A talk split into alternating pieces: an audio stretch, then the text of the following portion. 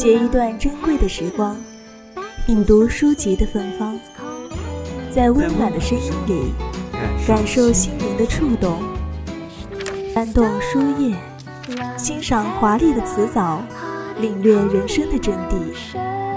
三味书屋，三味书屋，聆听有声有声的世界。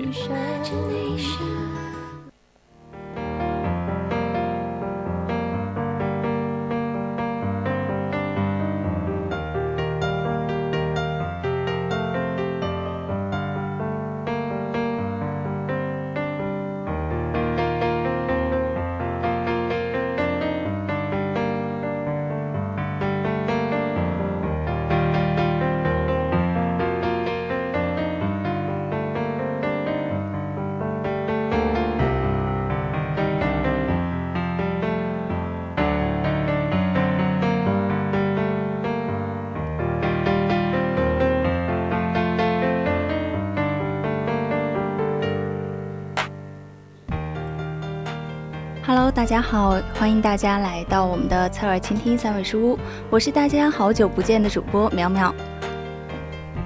今天呢，跟大家分享一本书，叫《百年孤独》。这是一个家族百年间发生的故事，百年，一个世纪，一个人可以想见的最漫长的一生，一个时代可以发展变革的极充裕的时间。马孔多。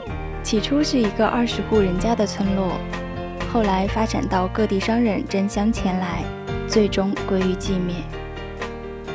一百年的故事被作者浓缩在三百六十页的规格，是三十二开纸的文字里。如此大的手笔，讲述的是一个家族中七代人的生活，映射出的是现代社会中的一段历史和人情。一个个重复的人名，一代代重复的命运轨迹，让那些惊世骇俗的人在匪夷所思的故事里尽情表演，而最终都惨淡收场。覆没了的故事里的人，覆没了的故事里的城，覆没了的百年光阴，究竟是谁的手指转动了命运的罗盘？在百年的时光里，讲述着似乎与时光无关的故事。这是一个关于孤独的故事，书中出现最多的字样就是孤独。它是这个家族的遗传密码，是这个家族的印记。它潜伏在每个人的心灵深处，深入骨髓。这部书就是与孤独对话，与书中人心中住着的那座孤独的城对望。于是，那些看似平静无波的文字，确实是会将你卷入金流下的漩涡。带你一起沉沦一道孤独。这是一个孤独的百年家族的兴亡史。家族的第一个人被捆在树上，最后一个人被蚂蚁吃掉。在孤独中延续百年的家族，最终在孤独中终结。静静的悲凉的气息渗透在字里行间。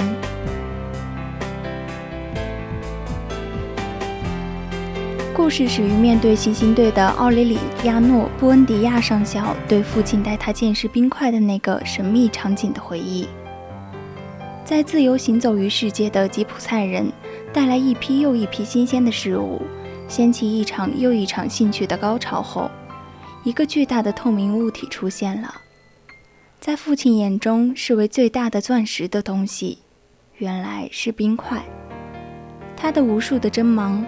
破碎其中的薄暮的光线，幻化成彩色的星辰，就在一刹那击中了父子三人的心。那时的奥雷里亚诺把手放到冰块上，又迅速地缩了回来。他在烧，这是他当时的形容。于是，一个在烧的冰块从此在在他的心中寄存。于是，一颗在战争中不停燃烧的心。却从未有过温度，同那个冰块一样，永远地封锁了自己的感情，终此一生。奥雷里亚诺·布恩迪亚上校，这个传奇的人物拥有传奇的一生。他是战争的宠儿，是战争成就了他，也是战争毁灭了他。当他毅然销毁所有在家中存在的属于他的痕迹的一切东西时，当他重新拿起小金鱼，准备以此安度晚年的时候，二十年的战争生活对他而言究竟意味着什么？正如他身边最好的那个朋友曾经怀疑、迷惑的一样，战争究竟为了什么？在他的心里又何尝没有过思考？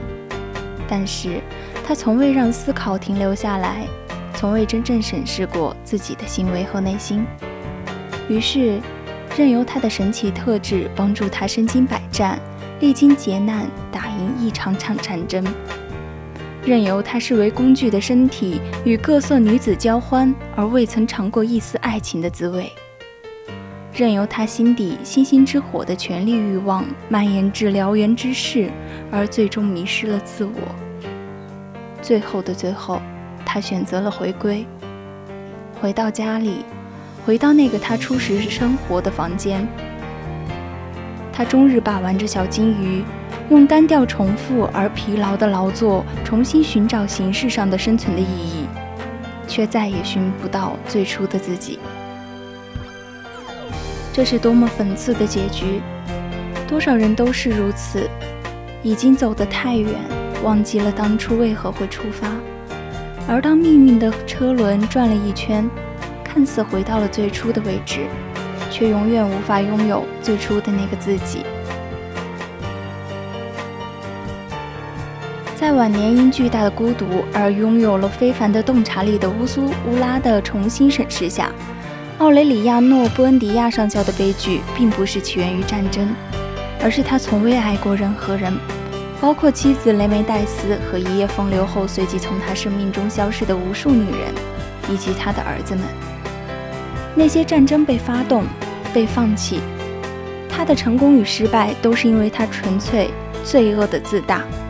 那个曾经风光无限，最终归于平静的儿子，那个自己不惜为他付出生命的儿子，不过是个无力去爱的人。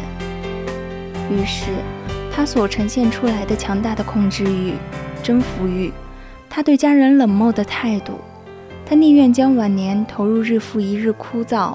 疲劳劳作中的决定，都不过是他找不到新的方向，吊不起爱的能量。这个孤独的人如此悲哀，又如此令人心生悲悯。于是他在一个马戏团表演后，在栗树下小便的日子里，以一种怀念最初见到冰块时的姿态，站成了第二天从天从天而降秃鹫的美食。这个结局毫无悬念。又无引力。静静流逝的时光，静静地吞噬了一个个生无情、矛盾、迷惘，却又不知因何度过如此一生可怜的人。奥雷里亚诺的孤独，最初是在面对混血姑娘时内心的彷徨无助，在无法感受自己身体时的孤独无助。在终于鼓起勇气要去爱那个姑娘时，却再无机会的绝望无助。于是，他选择用一生的孤独来掩盖自己的无能带来的羞耻。终其一生，他经历了无数战争的洗礼，拥有过众多女人的崇崇拜和十七个出生的理由与爱无关的儿子，却永远孤独地活在了自己的世界里，再没有享受过爱情的美好。不，甚至亲情。乌尔苏拉，每次看到这个名字，我的心里都会涌起复杂而难言的感情。我会想到莫言《丰乳肥臀》中的那位母亲，两者同样都拥有不正常的子女，却都以一颗伟大到令人震撼的母亲的心，以任何人都无法想象到的坚韧性情，以最大的乐观和无畏。以最旺盛的精力和活力，将自己的生活努力过得很好，并且不断的去帮助他们的子女更好的生存，在世间立足，而又以最博大的胸怀包容了子女们的一切行为。无论多么离经叛道、残酷无情，他的智慧与耐性充满了神性。我时常思索，究竟是怎样的能量灌注在他的体内？才能使他以最无惧、最强悍的姿态面对人生中的意料之中、之外的磨难。属于他的孤独是伟大的孤独，是饱含人世间最美的情感，却无法唤醒亲人类心的孤独。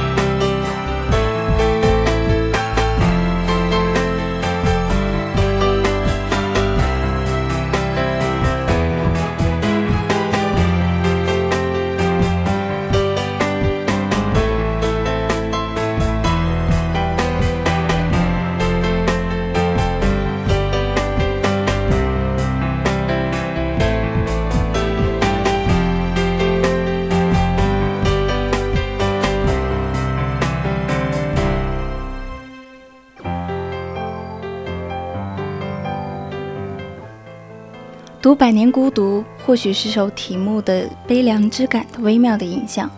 书中的每一个字似乎都诉说着孤独，这种代入感让我的阅读过程充满了一种宗教式的虔诚的膜拜与源自内心的悲悯，还有一种始终无法释怀的对人物命运的安排。在这个故事里，每个人的心里都住着一座孤独的城，孤独是这个家族最大的宿命。每一个走着不同道路的人，最终都以悲剧结局。在这个家里，每个房间都安放着奇特的灵魂，与世人隔绝的、无法寻到生命意义的、陷入自我空想的、但与简单重复劳作的形形色色的灵魂，归途却一，在迷茫中消解了生命，在认命中放下了尘俗。今天的三味书屋到这里先跟大家告一段落了，接下来也是我的青春印记，欢迎大家继续锁定青春调频，我们待会儿再见。